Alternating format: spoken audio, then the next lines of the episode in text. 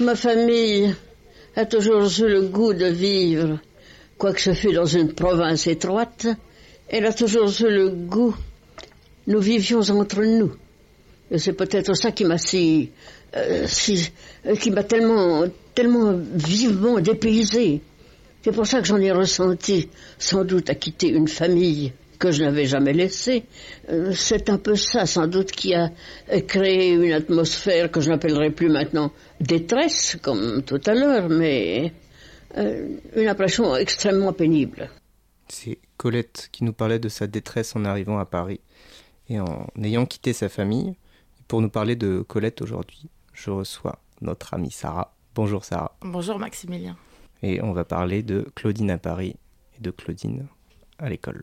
Ouais, et justement Claudine à Paris, bah, ça commence par cette détresse-là. C'est assez marrant parce que dans Claudine, Colette, elle a effacé toute sa famille à part son père, à part le personnage du père. Mais je crois qu'en vrai, elle a aussi une période de dépression en arrivant à Paris, quand elle arrive avec son mari euh, Willy. Et que d'ailleurs, c'est euh, sa mère Sido qui est beaucoup venue s'occuper d'elle avec un médecin.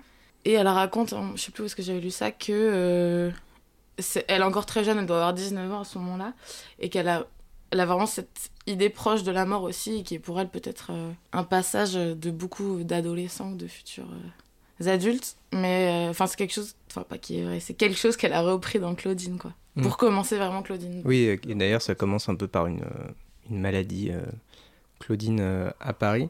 Est-ce que du coup tu peux nous résumer euh, rapidement les... donc Claudine à l'école et Claudine euh, à, Paris? Claudine, c'est un journal. Donc c'est écrit sous forme de journal. Donc à la première personne, et moi Claudine, je vous raconte ma petite vie à Montigny. Montigny, c'est donc le village de Bourgogne, même si je suis pas sûre, c'est pas son village natal exact, mais c'est là où elle place son histoire.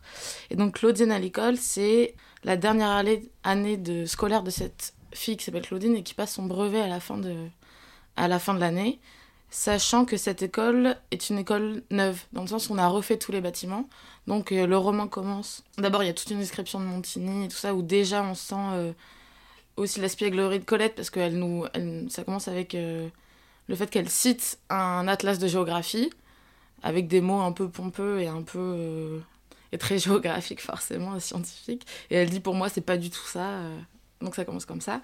Et ensuite, elle raconte qu'elle va à l'école et qu'on est en train de changer le bâtiment, qu'on a changé d'institutrice et qu'il y a deux nouvelles institutrices qui sont Mademoiselle Sergent d'un côté, une vieille institutrice qui est euh, qu'elle admire quand même beaucoup, qui est très franche, qui est très intelligente, euh, malgré sa laideur, enfin elle le dit, hein, elle le dit comme ça entre guillemets.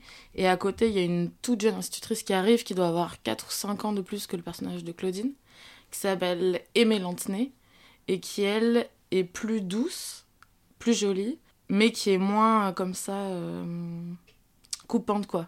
Et euh, donc y a donc Claudine à l'école raconte cette dernière année d'école et aussi la relation qu'il y a d'abord entre Claudine et Mademoiselle Aimée. Elle, elle lui donne des cours d'anglais particuliers. Claudine s'attache beaucoup à elle. Et, et Mademoiselle Sergent, donc l'autre professeur qui est aussi directrice de l'école, qui voit ça d'un mauvais œil et surtout d'un œil jaloux. C'est là où, où c'est amusant ou, ou alors où elle a essayé choquer un peu la petite parisienne, quoi. Et où on a déjà donc cette incursion de soit d'une bisexualité, soit du lesbianisme, on va dire, mais qui est euh, quand même, je trouve, un peu euh, moquée. C'est pas pris au sérieux. Et par exemple, dans Claudine à Paris, qui est donc euh, le second tome, où après son brevet, elle est partie habiter avec son père à Paris parce qu'il avait, il avait envie de travailler, lui, plus proche des scientifiques. Son père, il est chercheur en sciences et en malacologie, qui est l'étude des limaces, ce qui est une science très répandue, je pense. Et du coup, il débarque à Paris comme ça. Elle, elle se dit euh, pourquoi pas, on y va. Et à Paris, ah oui, et à Paris, c'est pour ça, je reviens sur ce que je disais. Il y a tout d'un coup aussi un personnage homosexuel, mais homme, qui est son, son neveu Marcel. Et là, chez euh, Marcel, l'homosexualité, on va dire que l'homosexualité masculine, tout d'un coup, est à la fois importante et donc grave pas bonne. Alors que l'homosexualité féminine, c'est euh, quelque chose de l'ordre de la jeunesse, de l'enfantillage, qui de toute façon aurait peu de répercussions dans la vie adulte, euh, apparemment, quoi. Mais ça va pas forcément se passer comme ça, ni pour Claudine, ni pour Colette dans la vraie vie. Il y a une vraie distinction entre les deux, quoi. Il y a vraiment cette idée de la chronique, je dirais, d'une fille de 15-16 ans sur qu'est-ce que son village, qu'est-ce que son école, euh, les filles de sa classe et aussi les comme c'est des classes bien sûr on mélange les niveaux les filles avec lesquelles elle a plus d'échanges qui sont celles de son âge, on va dire. Donc on a plusieurs personnages qui reviennent beaucoup, qui sont Anaïs et Marie Bellhomme notamment, et deux jumelles, qui sont les personnages euh, secondaires principaux de son âge. On a les deux institutrices, son père qui est complètement à la masse et qui, euh, par exemple, n'a jamais pensé à la mettre dans un, dans un collège euh, privé ou un collège dans une, dans une plus grande bourgade pour qu'elle soit mieux élevée. Quoi. Elle, elle, raconte ça au début du roman, je crois. Elle dit qu'avec la mort, enfin que sa mère est décédée et que elle, elle est dans une école où il y a que des filles euh, d'agriculteurs ou d'ouvriers et pas du tout. Et elle, elle, vient pas non plus du même milieu que ces jeunes filles là quoi. Et d'ailleurs, elle se place un peu au-dessus souvent. Euh, ce qui est très, assez drôle parce qu'elle nous elle a une critique très féroce pour tout le monde mais aussi euh, pour la plèbe on peut dire d'ailleurs elle le dit elle-même je crois à un moment et donc voilà donc elle se retrouve dans un collège qui est pas celui de son milieu social et voilà, et à la fin du, à la fin du roman, donc il y a, y a tout ce passage où ils, vont à Paris pour passer le brevet. Ils sont toute une petite délégation, les six euh, grandes. Et ensuite, il y a euh, la fête du village avec la remise du diplôme et la venue euh, d'un député.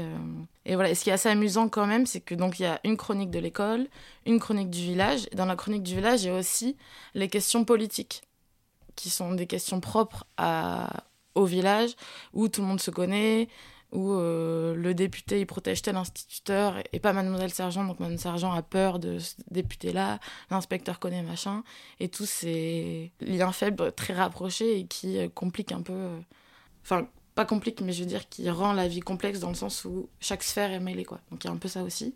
Avec beaucoup de descriptions de la nature et de ses errances dans les bois qu'elle aime particulièrement où elle retrouve une de ses comparses qui s'appelle Claire qui a quitté l'école depuis quelque temps et qui est à la fois bergère et qui raconte euh, qui est une bergère telle, telle qu'on peut même s'en moquer, qui a plein d'histoires romantiques et qui même aime le romantisme au-delà d'une romance particulière avec euh, soit un palefrenier, soit je sais pas qui. Quoi.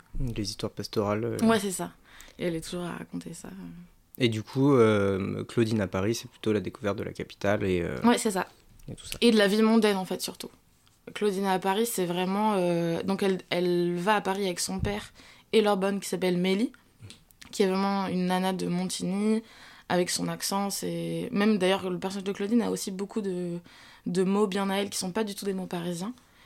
Et euh, Mélie encore plus. Et donc, ils déboulent tous les trois. Son père rencontre des chercheurs, travaille à la bibliothèque. Il a un assistant qui s'appelle Monsieur Maria, qui est son secrétaire. Et à la fois, par une tante qui est la sœur de son père que, qui n'allait jamais, voir et à qui il ne donnait jamais de nouvelles. Euh, Claudine rencontre donc Marcel, son petit-neveu, et surtout Renaud, qui est donc son cousin un peu plus âgé qu'elle, qui est le père de Marcel, et qui va l'emmener au théâtre, qui, euh, qui lui fait rencontrer un certain Mogis, qui est critique musicale. Euh, et au théâtre, on ne fait pas que regarder ce qui se passe. et pareil, à l'opéra, il y a surtout surtout toutes les interactions sociales en fait qui s'y passent au moment de l'entracte, avant, le avant le lever du rideau, donc euh, il y a aussi toute cette découverte-là de la mondanité, en fait, qui est euh, d'ailleurs assez euh, corrélée à la découverte de la mondanité de Colette avec Willy, son mari, qui est d'ailleurs l'un des journalistes les plus en vogue à ce moment-là de, de, Paris. Quoi. Tu l'as découvert comment et à quel âge Enfin, Claudine, parce que toutes les, enfin, t'as lu tous les Claudines à peu près. ouais, j'ai lu tous les Claudines, mais j'ai lu les deux derniers assez récemment. Alors Claudine, c'est les pro... je dirais que c'est un peu les premiers romans que j'ai lus, même pour de bon dans le sens où enfant je les ai pas du tout ça ça m'amusait pas assez pour que je ne trouve pas ça ennuyeux au bout de 5 minutes on va dire. Et je comptais les pages ça m'arrive encore de compter des pages parfois dans des romans difficiles mais là je comptais les pages au bout de la première quoi. Et j'essayais d'arriver au bout d'un chapitre et je détestais lire. Et en fait je suis partie habiter en Allemagne 3 mois quand j'avais 15 ans. Et euh... et je m'ennuyais pas mal en fait J'en avais marre de ces Allemands et de l'allemand, la langue, d'entendre ça toute la journée. Et du coup, ma grand-mère m'a envoyé des livres. Donc d'abord, je me souviens que mes parents, ma, mère, qui avait quand même, qui est assez pragmatique, avait commencé par me faire envoyer euh, les trois Hunger Games pour que déjà je me mette à lire. Premièrement, ça avait marché. Et une fois que j'avais lu ça, du coup, ma grand-mère m'avait envoyé beaucoup de livres que elle, elle avait lu enfant, qui étaient donc beaucoup de Colette et pas mal de littérature anglaise aussi, donc euh, Daphne du Maurier, Emily Brontë, tout ça. Et c'est vrai que surtout au début où j'avais beaucoup de mal euh, toute seule en Allemagne, dans un petit village, en plus ils parlaient pas allemand, ils parlaient schwäbisch, qui est un dialecte. Donc même les grands-parents, je pouvais pas les comprendre. J'ai eu un mal du pays énorme et du coup de de m'enfoncer comme ça, à la fois solitairement, euh, loin de ces petits Allemands, euh, dans Claudine, ça m'a. Enfin, vraiment, j'ai trouvé ça formidable, quoi. Et il y a donc à la fois ce truc de se plonger dans la langue française tout d'un coup, alors que j'en étais privée. Euh, et en plus, une langue et, des histoires qui sont hyper amusantes, quoi. Enfin, vraiment, mais ça me. Et c'était assez amusant aussi de la part de ma grand-mère, j'étais assez surprise. De la part de ma grand-mère, parce que vu qu'il y avait quand même cette envie un peu de choquer et que était très très espiègle, que ce soit ces questions-là de bisexualité ou de mondanité, j'étais surprise, on va dire, de ça. Quoi. Je ne m'y attendais pas forcément et c'est vrai qu'ensuite, plus, plus tard, enfin, chaque fois que j'ai reçu des livres de la part de ma grand-mère ou même de mes parents, alors quelque chose de très pudique entre nous, là, pouvait, je pouvais recevoir des, des récits avec beaucoup d'érotisme ou, ou des choses, on va dire, un peu plus loin de ma famille. Euh, catholique traditionnelle, quoi. Même si eux-mêmes, bien sûr, ils ont leurs aspérités, mais euh, c'est vrai que tout d'un coup, j'avais l'impression qu'en littérature, tout ça s'était permis. Et, on... et il était aussi permis de se l'offrir entre nous. Et ce champ-là, il s'est ouvert avec euh, Colette, du coup Ah oui, totalement. C'est vraiment les, les premiers livres que je me souviens avoir aimé lire. Parce que, je par exemple, bien sûr, j'avais essayé de lire les Harry Potter quand j'avais 8 ans. J'étais toujours la dernière qui lisait parce que je mettais beaucoup de temps. Donc, euh, ça passait d'abord par ma mère, mon grand frère, mon petit frère, puis moi. Et de toute façon, j'ai même pas lu euh, tout Harry Potter euh, quand il sortait, quoi. Je me suis arrêtée au quatrième, au milieu, et j'en avais marre, me... j'en avais rien à faire, quoi. Et après, je pense, de mes 8 ans à mes 15 ans, vraiment, je n'ai pas lu. Je n'ai rien lu. J'étais très heureuse, hein, d'ailleurs. Juste, je ne lisais pas. Donc, j'ai vraiment commencé à lire après les Hunger Games avec Colette. Euh. Et d'ailleurs, c'est vrai que c'est une entrée assez facile, quoi. Ça commence, je m'appelle Claudine, j'ai 15 ans, et, et voilà ce qu'on dit de mon village. En fait, c'est pas du tout ça. Ils nous emmerdent avec leur géographie. Moi, je vais vous dire ce que c'est intimement. Puis, comme c'est du jeu aussi, je pense qu'il y avait vraiment cette petite Claudine qui me parlait à moi. On, avait sensiblement le même âge, parce que j'avais 15 ans aussi. Et malgré tout, elle, du coup, j'avais l'impression qu'elle se plaçait entre moi et ma grand-mère, dans le sens où c'était pas ma vie. Mais elle parle, c'est du présent et c'est que des sensations. Et c'était ce que je pouvais imaginer un peu de la vie de ma grand-mère, même si euh, au fond je pense que c'était pas du tout ça mais dans une enfance. Euh, ma grand-mère, c'était aussi la petite dernière, euh, d'une famille un peu bourgeoise, tout ça. Parfois à la campagne, même si pas tout le temps. Mais il y avait cette attention à la campagne et, ce... et les bonnes et tout ça. Je sais pas. J'avais l'impression que ça me...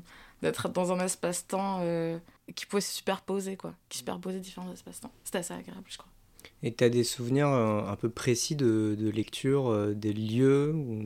ouais, ouais, bah, j'étais dans, du coup beaucoup dans ma chambre. Qui, donc, en fait, j'étais en Allemagne dans un petit village qui s'appelle Eichelau, qui est dans le bas de Württemberg. Et c'était un mini bled, on était 140 habitants, je crois. Et je lisais énormément dans ma chambre. Je me... D'ailleurs, en refeuilletant le livre, le livre m'a ramené dans cette chambre-là, c'était amusant. J'avais perdu d'ailleurs euh, Claudine à l'école, mais j'ai toujours le Claudine à Paris que je lisais en Allemagne. Et je me souviens très bien de ma chambre avec euh, les plafonds en bois. Et sinon, je lisais dans un fauteuil euh, électrique dans le salon, qui était le fauteuil du père. Son fauteuil de télé, je crois, où on peut remonter les pieds. Et je lisais ça là, parfois en écoutant un CD, un, album que j'avais offert à ma famille d'accueil en arrivant qui est Deodat Sevrak, qui est un, un compositeur euh, de musique qui a beaucoup écrit sur le Languedoc et sur la, le pays, comme on dit, euh, qui s'appelle le Lauragais, qui est là où habite ma grand-mère. quoi. Et donc j'ai goûté euh, cette musique que j'adore, du piano, et en même temps je les ai collettes et, j'avais quitté l'Allemagne et, et, tout ça. Quand t'en parles, on a l'impression que c'est autant un rapport d'identification que l'apport de certains thèmes qui paraisseraient pas euh, cardinaux euh, dans l'œuvre, mm. le, la campagne, la nature, etc. C'est des choses qui te sont semblées importantes dès le début ou tu as l'impression que c'est ça qui t'a fait mettre le doigt sur quelque chose que tu aimais bien? Déjà, moi j'étais contente de partir à Eichelau, même si c'était minuscule, parce que j'allais habiter à la campagne. Chose que, chose que je ne vivais pas en France parce que j'habitais à Toulouse. Quand j'habitais à Toulouse, j'allais à la campagne tous les week-ends chez ma grand-mère. Mais c'est vrai que dans Claudine, on peut avoir l'impression que c'est pas si important. Enfin, non, c'est pas vrai. Dans Claudine, on a l'impression que la campagne est importante pour le personnage et peut-être pas tellement pour l'écrivain. Et en fait, c'est là où Claudine pose énormément de choses de l'écriture de Colette, je trouve. C'est cet amour de la campagne, cet amour du lieu natal, quoi. Du lieu de l'enfance. Et c'est vrai je suis pas sûre d'avoir pressenti ça à, ce moment-là. C'est plus, c'est plus ensuite en lisant euh, d'autres livres de Colette que j'ai vu que c'était vraiment installé, mais que moi, ça me touchait aussi là-dedans. Et ce truc d'être d'une liberté de la jeunesse à la campagne, que, auquel, à laquelle tout d'un coup, moi, j'avais accès. Parce que du coup, on était euh, tout le temps à vélo, on était tout le temps dehors. Euh, on, laissait, nos, vélos, à l'arrêt de bus avant de prendre le bus le matin pour aller au lycée qui était à 45 minutes. Il y avait ce truc de on faisait ce qu'on voulait de toute façon. Et c'était ce que j'avais euh, chez ma grand-mère le week-end, mais même un peu quand même à Toulouse avec mes parents. Dans le sens où à partir du moment où on disait où on était et, qu'on disait si on rentrait dîner ou pas, je pense depuis mes 12 ans, toute ma famille, mes frères et sœurs, on faisait ce qu'on voulait quoi. Avec Claudine, il y avait en plus le fait de se prendre des, des échardes, des ronces, des machins, et de revenir les, les jambes un peu balafrées, mais qui étaient pour moi tous mes étés aussi, parce que l'été, euh, on partait pas avec mes parents très loin, on allait un mois chez mes grands-parents. Euh, vers Marseille, un mois chez ma grand-mère à Aurillac. Quoi. Tout ça, ça fonctionne très bien pour euh, Claudine à l'école. Mm. Et pourtant, il y a Claudine à Paris ensuite, que tu as lu à peu près euh, au même âge. Ouais, bah dans, la, dans la continuité. Et qu'est-ce que ça t'a apporté justement ça, cette espèce de découverte? Alors certes d'une ville euh, qui avait bon, 100 ans de, de distance à ce mm. moment-là, mais voilà, le grand bain de l'anonymat, justement, le fait d'être loin de sa famille, c'est quelque chose qui t'a fait peur, t'a donné envie? Je sais plus très bien comment je l'ai reçu à ce moment-là, mais euh, je crois que ce qui m'avait surtout marqué dans les Claudines à Paris, c'est plus de l'ordre de la sensation, et notamment, par exemple, notamment l'ivresse, il y a l'ivresse, il y a euh, le fait de, de, se balader toute seule dans la ville en étant une femme, enfin une jeune femme de 15 ans, bien sûr pas à la même époque. Je pense que c'est plutôt ça qui m'a marqué, mais en fait ça existe, ça y est aussi beaucoup dans Claudine à l'école. Euh, bah, la, la, différence quand même, c'est qu'on a, on a l'impression que la liberté dont jouit Colette euh, dans euh, Colette à l'école, elle relève plus de son éducation où son père il, la laisse un peu vagabonder. Dans Colette à Paris, on a l'impression que elle peut bénéficier de ça parce que justement la, ville est un grand bain anonyme quoi. Oui, c'est vrai, mais du coup c'est c'est exactement ça, c'est le rapport au père. En fait, elle a exactement la même liberté, mais sauf qu'au début, sauf qu'au début de Claudine à Paris, elle n'en jouait pas vu qu'elle déteste Paris quoi. Elle, elle dit que c'est une ville où il fait chaud, elle n'a pas l'humidité de la forêt, elle n'a pas les couleurs, euh, elle, à chaque, elle passe le roman, même dans chaque extrait qu'on peut lire, il n'y a pas euh, une page sans qu'on parle de Montigny et de son école, de, ses anciennes camarades. Elle est déjà dans la nostalgie de, de Montigny. Donc nous-mêmes, on est toujours ramenés aussi à Claudine à l'école, quoi. Même en lisant Claudine à Paris. Vraiment, toutes les, je sais pas, toutes les 30 lignes, on parle de Montigny, on parle de l'école, on parle de Mademoiselle Aimée, de Luce, des arbres, je sais pas. Et pourtant, il y a, parfois un peu cette crainte de, en étant adulte à la campagne, de, ce spectre du candidaton. Et donc, en fait, la liberté de l'enfance, elle peut pas être continuée à l'âge adulte et que finalement, c'est peut-être seulement en allant à Paris qu'elle peut continuer sa liberté. Je sais pas à quel point euh, c'est vrai dans le sens où elle est quand même dans une toute micro-société à Paris. Et je pense, c'est plus dans, d'ailleurs, c'est plus dans Claudine en ménage, qui est le troisième tome à partir du moment où elle se marie vraiment avec Renaud. Enfin, il la demande en mariage à la fin de Claudine à Paris, et Claudine en ménage, elle est vraiment donc avec lui. Mais dans Claudine à Paris, on a vraiment très peu de personnages. Et, y a, et à part cette. Il y a une mondanité qui est un peu esquissée avec Mogis, et les deux fois où elle va au théâtre, mais c'est encore très fermé, quoi. Il y a euh, Mélie, son père, Monsieur Mariel, secrétaire, Marcel et Renaud, quoi. Donc il n'y a pas de candidaton, et de toute façon, le personnage de Claudine, tel qu'il est installé même, même dans même dans Claudine à l'école, se fiche du candidaton euh, complètement, quoi. Et ce qui est peut-être assez vrai de Colette aussi, euh, mais c'est quelque chose de très individualiste. C'est plutôt de l'égoïsme que. Euh, je sais pas si c'est de l'égoïsme, mais en tout cas, mais ce n'est pas pensé politiquement. Elle Elle souhaitait pas sa condition à l'ensemble des non. et en plus, souvent, elle est très dure d'ailleurs envers la gente féminine, quoi, qui sont toutes des sottes, des poires hmm. ou des prostituées, finalement. T'as suivi finalement un peu le même parcours que, Claudine et que Colette. Euh, ça, a été une figure qui t'a accompagné dans le fait d'arriver à Paris ou t'avais l'impression qu'elle t'avait un peu préparé le, chemin ou t'as eu un euh, Non, en arrivant à Paris, j'avais, j'avais pas lu Colette pendant des années en fait, parce que j'ai beaucoup lu au lycée et je suis arrivée à Paris après euh, ma prépa et je l'avais plus du tout en tête. Je l'avais plus du tout en tête, sauf par le fait justement de prêter mes livres à des amis. Tout d'un coup, là, ça m'a ramené à ça et je leur dis Ah, mais t'as jamais lu ça, mais c'est hyper bien. Et, euh, mais c'est marrant parce que j'ai beaucoup d'amis qui dédaignaient euh, Colette et notamment les Claudine en disant que c'était des trucs pour fillettes et que c'était pas intéressant. Et moi, je là, mais oh my god, j'ai envie de vous terrasser, quoi. Vraiment, pour moi, c'était une. Enfin, vraiment. Pour moi, Colette, c'est délicieux, quoi. Vraiment, c'est. C'est des bonbons et c'est très. Euh, et c'est des bonbons acidulés, on va dire. Je continue ma métaphore. Dans le sens où vraiment, c'est à la fois féroce et c'est que de la sensation elle-même est extrêmement gourmande. On, on, parle énormément soit de, soit de chocolat, soit de bons plats, soit de vin, de parfums de fleurs. Enfin, c'est, c'est pas, pour moi, c'est pas du tout euh, de l'enfantillage, quoi. Vraiment pas. Et, mais c'est vrai qu'en arrivant à Paris, je l'avais pas en tête. Et ça me revient voilà, ça me revient de temps en temps quand je prête les livres. Ça me revenait beaucoup quand j'allais voir ma grand-mère parce que c'est plutôt, c'est plutôt que j'associe ma grand-mère à Colette que moi à Claudine ou que moi à Colette dans le sens où, euh, où ma grand-mère, comme ça, avait cette espièglerie et cette espèce de d'affranchissement euh, complètement individualiste, on va dire. Et qui, pareil, ma grand-mère n'était pas féministe pour un sou, mais elle avait comme ça des actes très libres. Euh, tout d'un coup, enlever son t-shirt, je sais pas, dans le salon sous le grand luxe, juste pour me le faire essayer, quoi. Et moi, j'étais toute pudique et j'étais là, mais je vais pas vous montrer mes seins, qu'est-ce que vous faites et tout. Et juste, c'est des, des, des, toutes petites choses mais qui pour moi avait cette air-là de. Et c'est toujours euh, d'affranchissement presque inopportun dans le sens. et non calculé, quoi. C'est pas. Ouais, une spontanéité euh, naïve. C'est ça, c'est une euh. spontanéité. Une spontanéité qui, qui fait sortir l'individu de sa classe, je trouve. Et c'est pareil pour Colette, parce qu'en fait, Colette, malgré tout, elle vient d'une société donc assez bourgeoise, même si à la campagne. Enfin, son père était quand même assez mauvais gérant en termes d'argent, donc ils ont été plusieurs fois euh, en difficulté. Pareil, Willy a eu plein de difficultés financières, euh, et c'est pour ça que d'ailleurs qu'elle a commencé à écrire euh, Claudine, c'est parce qu'il était là, bon, on, est à, on est à sec là, écrit quelque chose pour voir si ça donnerait pas hmm. un peu d'argent, quoi. Oui, pauvre, mais toujours avec une bonne.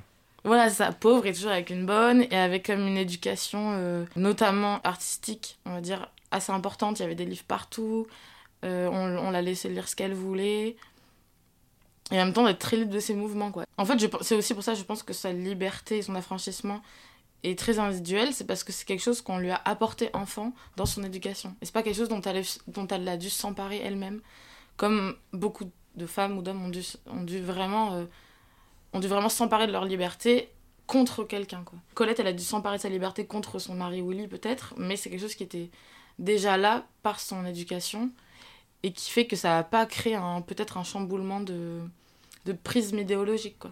Pourtant, il faut savoir le garder, parce que parfois on peut naître avec beaucoup de liberté et euh, arriver dans le monde social, euh, la force de l'inertie fait qu'on se retrouve à se plier à toutes ces exigences. Euh. Oui, d'ailleurs, Colette, elle s'est, elle s'est pliée à des exigences pendant quelques années, jusqu'au moment où elle a dit stop, j'en ai marre, on arrête. quoi. Mais c'est vrai que pendant des années, elle a travaillé pour Willy. Elle, elle d'ailleurs, les, ses livres étaient signés Willy et même pas Willy et Colette. Et c'est vrai que d'ailleurs, c'est les ayants droit de et la descendance de Willy qui a demandé à ce qu'on qui a demandé à Colette à ce que le parce qu'il est mort avant à ce que le non pas à Colette à la, fille de Colette à Colette de Jouvenel donc à ce que le nom de Willy soit remis sur les Claudines et pas sur les autres parce que là c'était vraiment trop frauduleux mais et au fond peut-être que c'est pas si mal dans le sens où même Colette elle aime pas beaucoup ses Claudines en fait donc que ce soit pas que elle et qu'on et qu'on ait bien en tête que ok c'était pas que moi c'est une commande il y a des gens qui ont mis leur grosse patte là-dessus peut-être que finalement c'est assez intéressant pour son ego. Bah D'ailleurs, on va être amené à entendre l'extrait que tu as choisi. Est-ce que tu peux nous le présenter un peu avant euh, Oui, bien sûr. Alors ça se passe, donc c'est un extrait de Claudine à Paris, et ça se passe plutôt vers la fin du roman. On a un soir où Renaud, donc le cousin un peu âgé de Claudine, et dont on pressent déjà euh, qu'il y a une, histoire d'amour qui va, qui va naître entre ces deux personnages-là, l'emmène au théâtre puis, euh, puis dans un bar, enfin non pas dans un bar, pardon, donc il l'emmène au théâtre, puis dans une brasserie. Et sachant qu'au début, il devait y avoir Marcel, donc le fils de Renaud, qui devait les accompagner, mais qui s'est disputé avec son père, et du coup, ils sont allés que tous les deux au théâtre, Colette, euh, pardon, Claudine et Renaud. Et Claudine, qui est assez à la fois échauffée, je dirais, par euh, la pièce, plus par cette présence-là amoureuse, veut marcher dans la rue et pas rentrer directement en fiacre ou je sais pas comment on appelle ça, en voiture. Et euh, en voyant cette brasserie-là, elle qui n'a jamais bu d'ailleurs et qui n'a jamais mis les pieds dans une brasserie, elle pousse un peu Renaud à l'y emmener. Quoi. Lui, il a au début, il veut pas trop parce que euh, c'est pas pour elle, c'est ni de son âge. Ni de son, ni d'un milieu convenable, on va, on va dire. Et elle a souvent gain de cause, et donc ils y vont. Et euh, l'extrait commence au moment où elle attend sa commande, qui est donc de l'astique et un vin très sucré, et des écrevisses bien poivrées.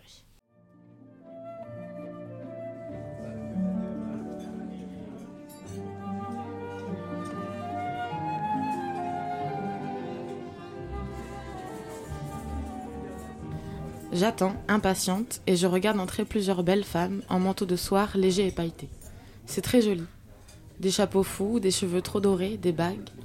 Mon grand ami à qui je montre chaque arrivante témoigne une indifférence qui me choque. Les siennes sont peut-être plus belles. Je deviens soudain sauvage et noir, il s'étonne et cite de bons auteurs. Quoi? Le vent a tourné? Hilda, d'où vient ta peine? Mais je ne réponds rien. On apporte l'asti. Pour chasser mon souci et éteindre ma soif, j'avale d'entrée un grand verre. L'homme à femme, en face de moi, s'excuse de mourir de faim et de dévorer du rose bif rouge. L'ardeur musquée et traîtresse du vin d'Asti se propage en chaleur joyeuse à l'ourlet de mes oreilles, en soif renaissante dans ma gorge. Je tends mon verre et je bois plus lentement, les yeux mi-fermés de délices. Mon ami rit. Vous buvez comme en tête. Toute la grâce des animaux est en vous, Claudine. Fanchette a un enfant, vous savez? Non, je ne sais pas. Il fallait me le montrer.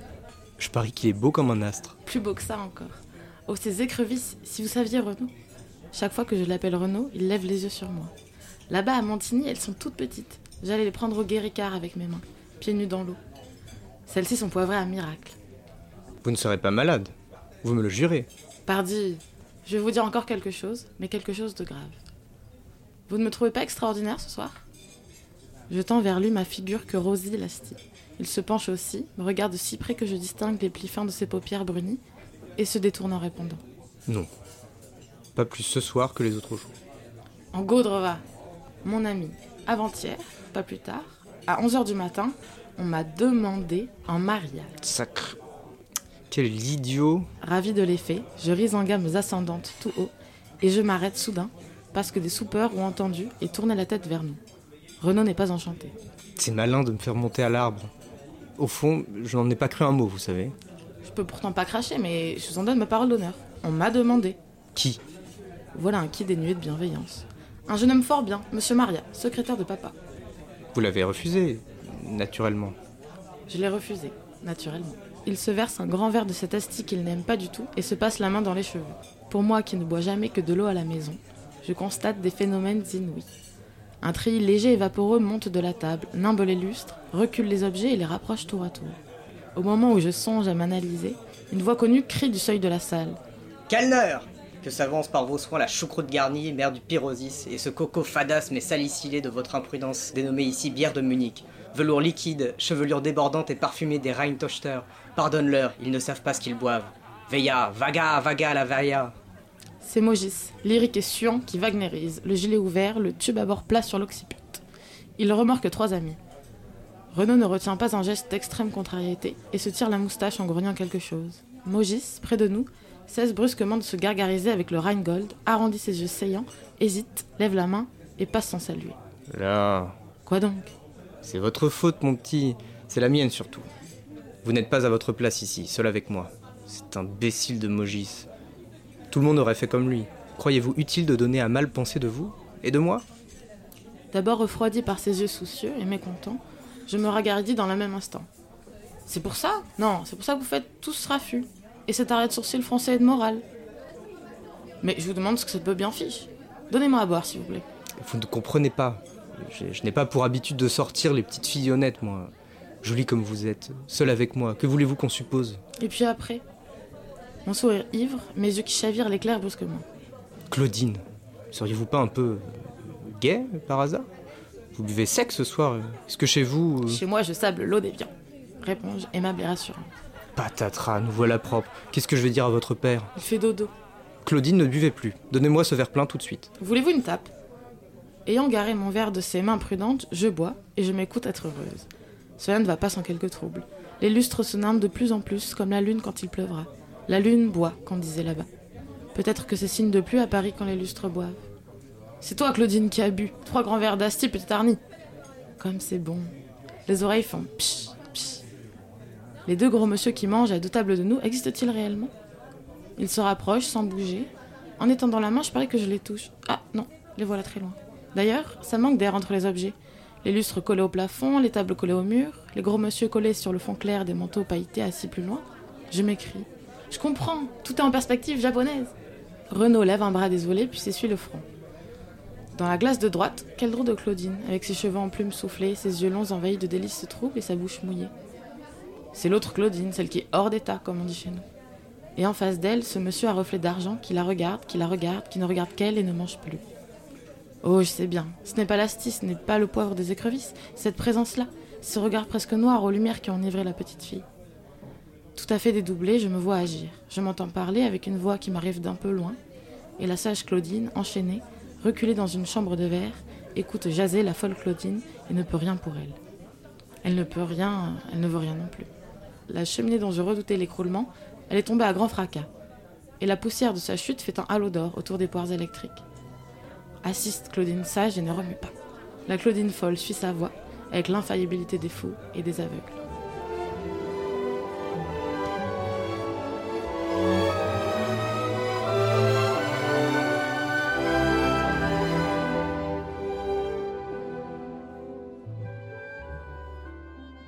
Bien, est-ce que tu peux nous dire pourquoi tu as choisi cet extrait en particulier?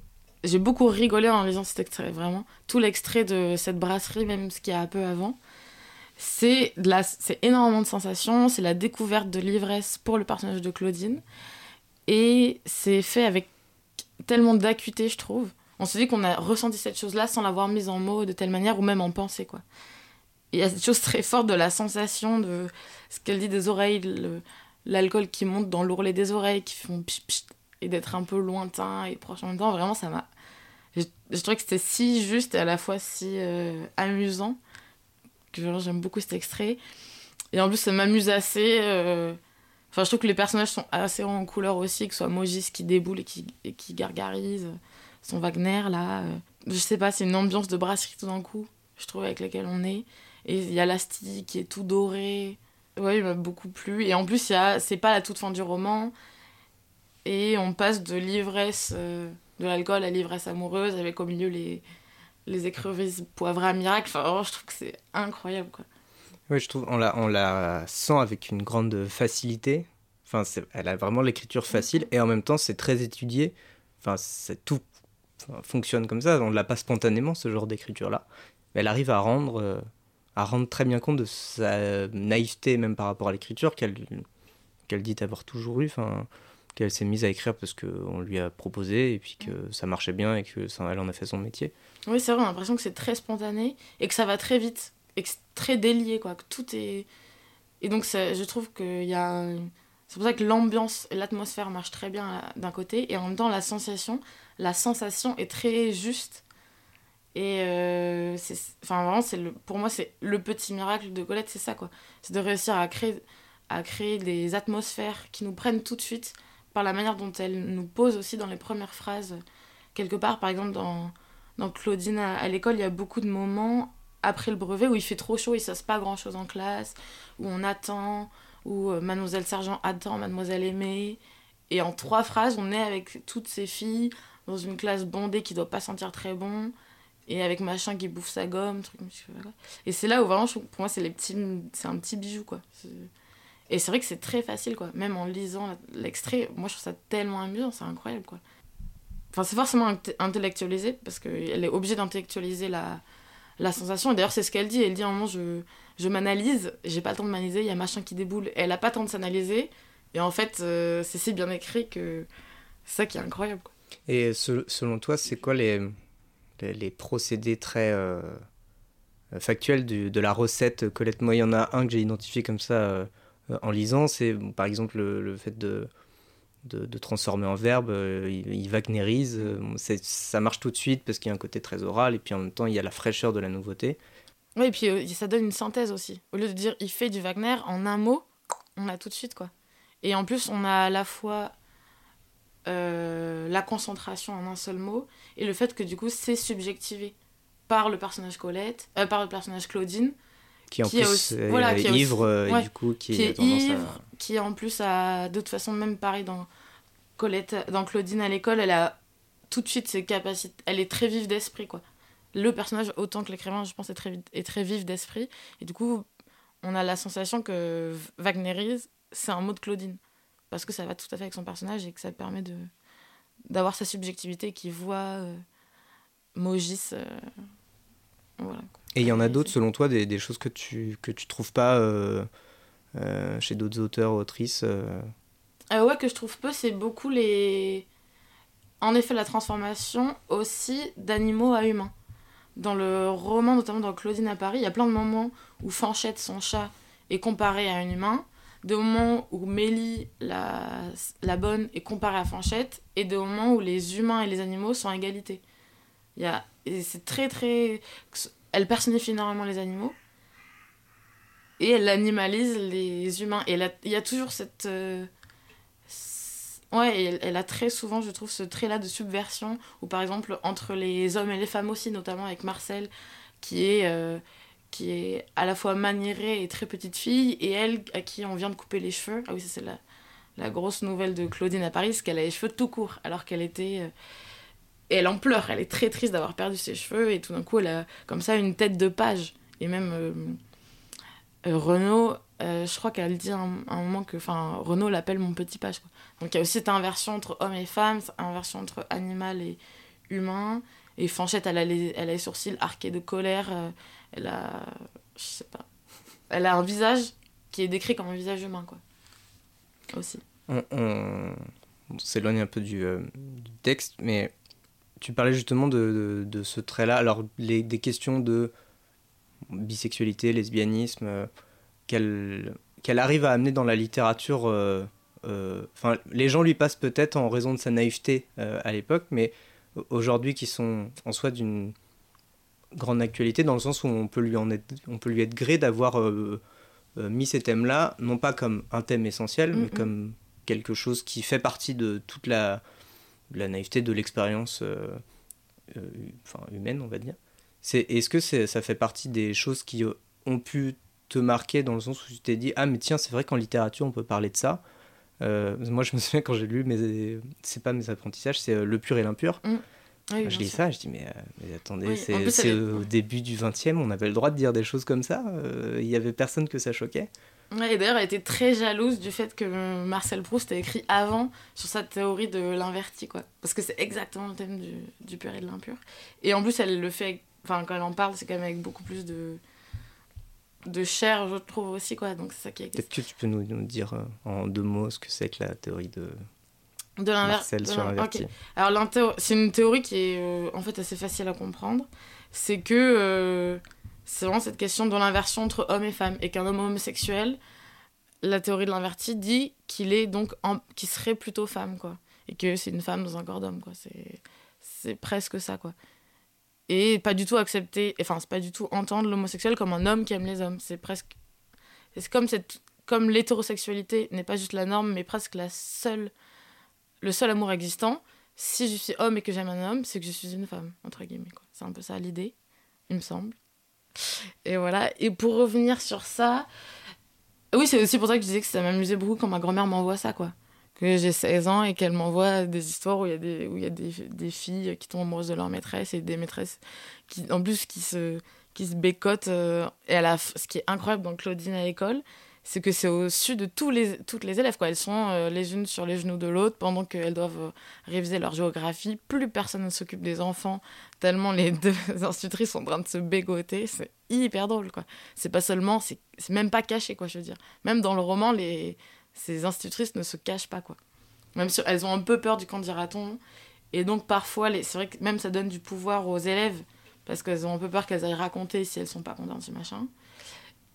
Mais en même temps, d'ailleurs, le personnage de Claudine désamorce ça en disant, désamorce ça, en disant que pour les grandes, c'est hyper amusant, et que du coup, elles, elles iront jamais raconter ça à leurs parents, parce qu'elles seraient trop tristes de perdre aussi tout ce qui fait l'amusement de l'école euh, tenu par ces deux femmes-là, et que les petites de toute façon ne voient rien. Et, voilà. De toute façon, Colette a créé un type en écrivant Claudine, un type euh, très fort qui a marqué beaucoup le XXe siècle, et c'était, ça n'a pas été perçu avec naïveté. De toute façon, ça a, quand même très vite, les gens ont su que c'était euh, aussi pour attirer le chaland, quoi. et que cette écriture-là, qui...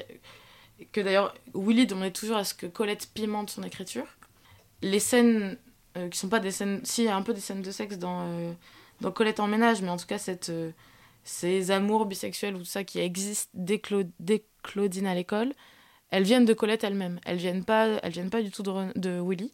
Et encore une fois, je suis pas sûre que les féminismes ou les, les féministes ou les les lesbiennes d'aujourd'hui soient très redevables de ce que Colette a fait de, des amours lesbiennes, quoi. Parce qu'il y avait quand même ce truc de... C'est pas très important. Et encore cet individualisme très fort, en fait, chez Colette.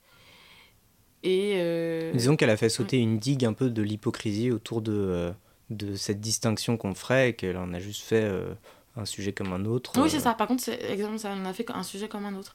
Et pour elle, on peut, que ce soit parler de la mise bas de Fanchette, enfin, tout est ramené au même, euh, au même euh, niveau, quoi. Et c'est vrai que, par exemple, un mois, un c'est amusant, donc Claudine à Paris, où Mélie la bonne, euh, qui essaie toujours de trouver un galant à Claudine, finit, finit, finalement par trouver un galant à Fanchette. Et Fanchette, donc, se trouve un, un matou par, par l'entremise de Mélie, quoi. Et donc, comme ça, la Fanchette, Claudine, on cherche des amants pour les deux, quoi. Ce qui est assez euh, intéressant, qui doit exister chez plein d'autres euh, personnes, mais j'ai l'impression que euh, Colette, elle met pas une ligne de, de, partage entre, je sais pas, du moral et du non moral, mais de, entre l'amusant et le non amusant. Enfin, il y a vraiment le, le, on va dire le prisme du plaisir mm. qui est le plus, le, plus important pour elle. Oui, c'est vrai. Et je pense que dans sa manière d'écrire, il y a le plaisir qu'elle a ressenti au moment de vivre la chose, parce qu'en fait, elle, même si les Claudines sont en partie assez loin de sa vie, elle va se rapprocher beaucoup de sa vie, dans, même dans ses écrits futurs. Et le plaisir du lecteur, je pense qu'il y a... Enfin, c'est aussi, c'est aussi ça, c'est le plaisir du bon mot. Il est à la fois plaisant pour écrire en tant qu'écrivain et en tant que lecteur. Quoi. On a l'impression d'être dans, dans une connexion directe avec un auteur, je trouve, dans ces passages-là. Quoi. Où vraiment, c'est... Moi, je suis hyper impressionnée à la fois c'est une narrative et à la fois je ris quoi je ris fort je... tout d'un coup c'est une lecture qui est très joyeuse pour ça aussi quoi. Et qui est... et c'est pour ça que je trouve aussi que c'est pas du tout quelque chose de petite fille ou une littérature un peu mauvaise même s'il y avait euh, cette idée déjà de littérature pour euh... enfin commerciale en fait au moment où c'est écrit.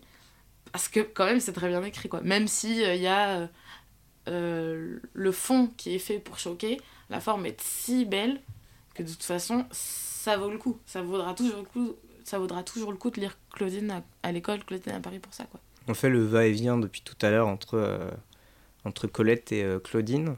Est-ce que la, la, la, figure de Colette, euh, l'écrivaine, mm. c'est une figure qui t'a marqué au-delà du personnage de Claudine? Ah ouais, ouais, beaucoup plus même. Parce que Claudine, c'est un personnage qui m'a beaucoup amusé, vraiment, et même quand je la, je la retrouve avec un plaisir immense, quoi. Mais Colette, du coup, j'ai aussi beaucoup lu ce, qu'on disait en off, c'est ce que j'avais lu aussi, par exemple, c'est Lettres avec sa fille, quoi, Lettres à sa fille, qui sont, qui sont parfois très dures aussi, mais qui sont hyper bien écrites. Et c'est vrai que Colette, dans son écriture, se rapproche au fur, au fur et à mesure de ses livres, de plus en plus de la chronique. Donc qu'on lise ses livres romans ou ses lettres ou ses articles de journaux qui d'ailleurs étaient beaucoup sur des, euh, sur des rapports de procès ou autres, par exemple, tout ça, c'est la même matière pour moi. C'est presque la même matière. Et le personnage de Colette, à la fois, je le trouve. Euh, il est très. Enfin, vraiment très ambigu parce que la... on peut pas du tout la résumer, encore une fois, à, à quelqu'un de très frondeur. Parce qu'il y avait aussi cette... ce désir des jardins, des animaux. Elle, avait... elle est entourée plein d'animaux. Elle, elle est. Donc on peut pas la, la réduire à ça, ce côté frondeur. On peut pas du tout la réduire au côté parisien même si elle a quand même habité à Paris toute sa vie ensuite. Euh, enfin, il y a eu des interstices et tout, mais elle a, euh, elle a quand même habité à Paris toute sa vie. Et par exemple, un fait que j'ai découvert que je trouve hyper amusant, c'est que quand elle était vieille, elle était assez grosse parce qu'elle a toujours énormément mangé et qu'elle était hyper gourmande. Et je crois qu'à cause en plus de ses pieds gonflés, elle était toujours en sandales. Qu'il neige ou qu'il fasse très beau, elle était pieds nus en sandales. Et elle je sais qu'elle avait des très très beaux habits au-dessus de la ceinture, quoi, tu vois, avec des grands foulards, des, des effets blousants et bouffants de, de ses hauts. Mais euh, en bas, elle avait toujours la même jupe et des sandales, quoi, avec ses petits pieds qui devaient claquer comme ça. C'est super, quoi. Donc, ouais, je sais pas. c'est difficile, de, je trouve, de décrire Colette. Enfin, je pense que j'aurais un peu de mal. Mais d'ailleurs, même euh, en Mais- termes de. Enfin, sa, sa place dans l'histoire est très particulière parce que elle a toute une, tout un pendant très 19e. Et en même temps, euh, elle, a- elle est morte en 53, je crois. Un, un tard. Euh, ouais, c'est ça. Non, elle est morte en 53 exact. Quasiment une figure anachronique en fait. Enfin, de se dire qu'elle a vécu aussi longtemps. Elle finit d'ailleurs présidente de l'Académie du concours. Euh, Oui, c'est vrai qu'on a, c'est vrai que même moi, je, je la voyais pas euh, avoir vécu après la Seconde Guerre mondiale, par exemple. Bon, elle a pas vécu beaucoup d'années après la Seconde Guerre mondiale, c'est vrai. Mais c'est vrai que c'est vrai qu'elle a une figure assez 19e. Et c'est aussi, je pense, du fait aussi de son attachement à Balzac qui se ressent, notamment dans, ça se voit encore peu dans Claudine à Paris et dans Claudine à l'école avant, même si c'est déjà installé. Mais cet attachement à la nature et le fait qu'elle peut passer des pages des pages des pages à écrire la nature, et pas seulement avec des dialogues bien sentis. Colette, c'est de moins en moins des dialogues bien sentis, même s'il y aura toujours euh, cette espièglerie partout. quoi. C'est vrai qu'il y a quelque chose du 19e. Je sais pas exactement où. bah, aussi dans, Mais- ce que le, dans ce que le 20e avait de très 19e jusqu'à la Première Guerre Non, oui, mondiale. c'est en ça. fait. Non, c'est vrai. C'est vrai que comme de toute façon, elle n'est pas euh, ni un écrivain du nouveau roman, ni un écrivain du surréalisme, forcément, elle est 19e. Quoi.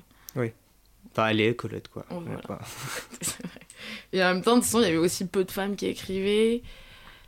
Donc je pense que tout ça la place dans un dans un espace espace-temps bien à elle quoi qui est à la fois oui c'est ça parce que c'est aussi le tout début du 20e quoi faut même ses plus grands ses œuvres les plus connues elle les a écrites entre 1920 je crois et 1935 quoi donc même ses œuvres les plus connues sont quand même écrites avant la seconde guerre mondiale aussi ce qui la rapproche encore d'un écrivain 19e peut-être et voilà. Ah, il y a un autre truc pour euh, parler de Colette.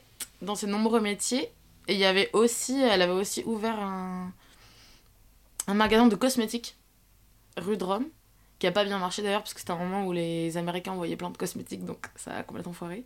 Mais comme voilà, c'est énormément diversifié, il y avait encore quand même cette.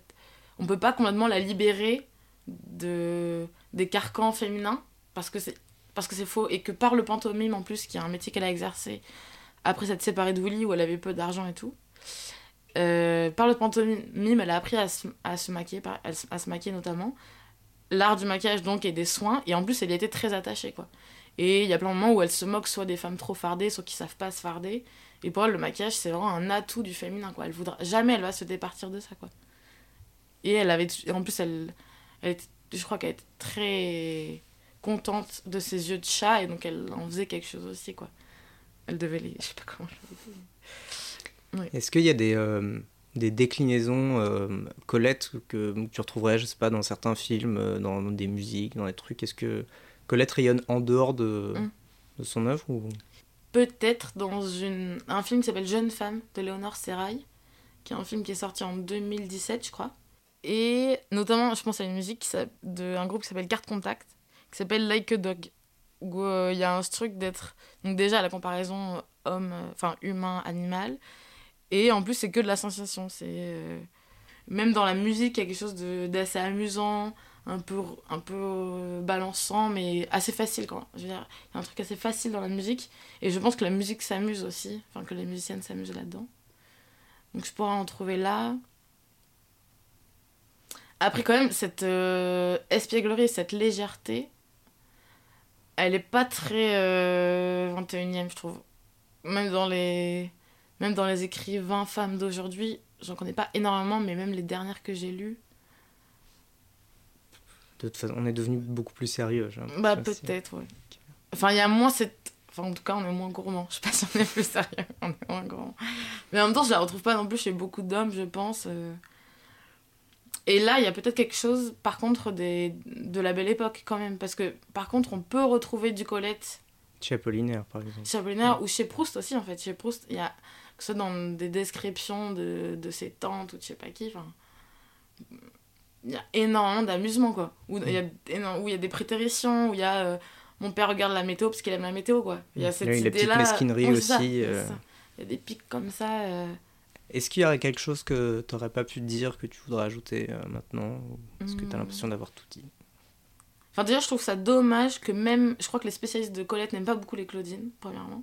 Et que même Claudine, donc c'est un peu défait de ces premiers livres-là. Et c'est vrai que moi, il y a plein. Il y a des moments, je les lis, je suis là, ah là là, elle exagère. elle- Enfin, elle fait exprès, on la sent un peu. Maintenant, quand je, l'ai- quand je l'ai lu à 16 ans, j'avais rien vu de tout ça, bien sûr. Et quand même, je trouve ça dommage parce que je trouve que c'est. Même si c'est pas toujours très fin, notamment dans sa. Pas dans le style, mais dans la manière d'amener les personnages. Ou par exemple, le début de Claudine à Paris où elle dit Ah, je suis tombée bien malade, bon, je, vais, tout vous raconter. euh, C'est un, peu, c'est un peu gros sabot, quoi. Mais moi, ça me l'a assez sympathique. Et en plus, elle avait 20 ans, enfin, c'est aussi ses débuts. Enfin, c'est aussi ses débuts.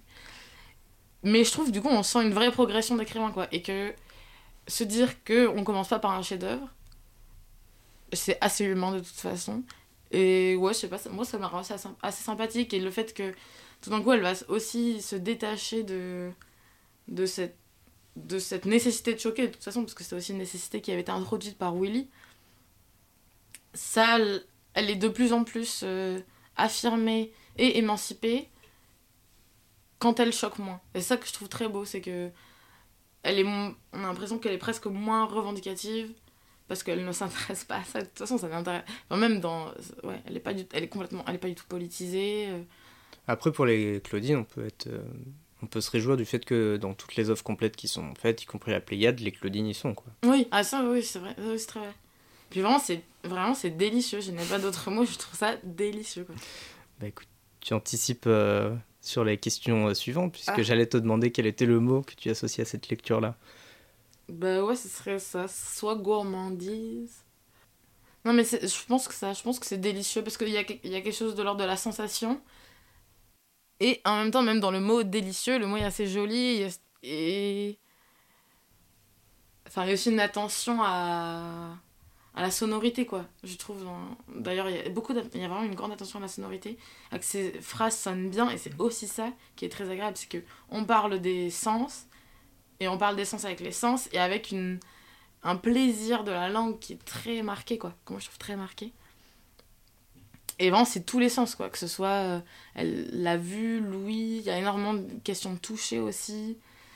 Euh, elle compare, par exemple, ses cheveux à des, à des cosses de je sais plus quel arbre et, et au fait, et avec leurs boucles. Tout ça, c'est que de la sensation. Et il y a de l'intellect, peut-être. Enfin, il y a de l'intellect, forcément. Et je pense qu'il y a de l'intellect dans la moquerie, quoi. Hmm. Et dans sa capacité à synthétiser euh, et à trouver en un mot. euh, Oui, elle a, elle a un Ouais. génie de poète euh, mis dans le roman, quoi. Oui, c'est ça. Et puis, c'est peu dans les Claudines, mais il y a quand même des pauses, notamment descriptives, bien sûr, qui sont, qui sont très très fortes. Quoi. Une autre, d'ailleurs, il y a un autre livre qui s'appelle. où il y a le mot de Claudine, c'est La Maison de Claudine, mais qui n'est pas du tout la suite de Claudine, qui est euh, un recueil de nouvelles sur sa mère Sido.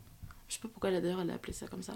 Et là, donc, il y a beaucoup de choses sur sa maison d'enfance, sur euh, son jardin, le fond du jardin qui n'était pas du tout entretenu. Et là, tout d'un coup, on est vraiment dans purement de la description de paysage et un paysage teinté de cette nostalgie là d'enfant. Du coup, elle permet, tout d'un coup, elle se déploie plus aussi, alors qu'elle avait une, une écriture très efficace. Là, elle se déploie beaucoup plus et elle se permet un peu de littérature. Apparemment, d'ailleurs, elle disait, je crois qu'elle avait aidé Georges Simenon dans ses débuts et lui avait dit moins de littérature et ce serait parfait, quoi. Donc il y a ça- beaucoup de descriptions, et du coup, ça, ça doit rendre très difficile le choix de deux couleurs que tu associerais à cette lecture. Euh, c'est moins difficile pour Claudine à Paris et pour Claudine, euh, si même pour les deux. Parce que pour moi, c'est des couleurs assez automnales et en même temps euh, un peu brillantes. C'est pour ça que, par exemple, je parlais de l'Asti tout à l'heure, le vin. Ça- pour moi, même si je sais pas si c'est exactement ça, c'est un vin qui est euh, un peu couleur de miel, quoi. Donc il est à la fois orangé, un peu bruni Et et, très liquoreux, euh. Ouais, c'est ça, c'est ça. Donc je dirais comme ça une espèce de euh, ouais d'or. euh, Ambré, miel. Ouais, d'or ambré, exactement. Je donnerais- je donnerais un or ambré. Et ensuite, elle parle quand même beaucoup aussi des, des vers sombres de sa forêt, d'une forêt qui est très dense, où hum, on ressort, on est ébloui par la lumière. Il y a beaucoup cette idée-là. La nature revient tellement, même dans Claudine à Paris, euh, nostalgiquement d'ailleurs. Et un verre euh, précis. mais- Ouais, plutôt un vert euh, sapin. Un vert à la fois sombre, mais pas. euh, Enfin, qui est assez rond aussi, quoi. Euh, Pas un vert avec beaucoup de jaune.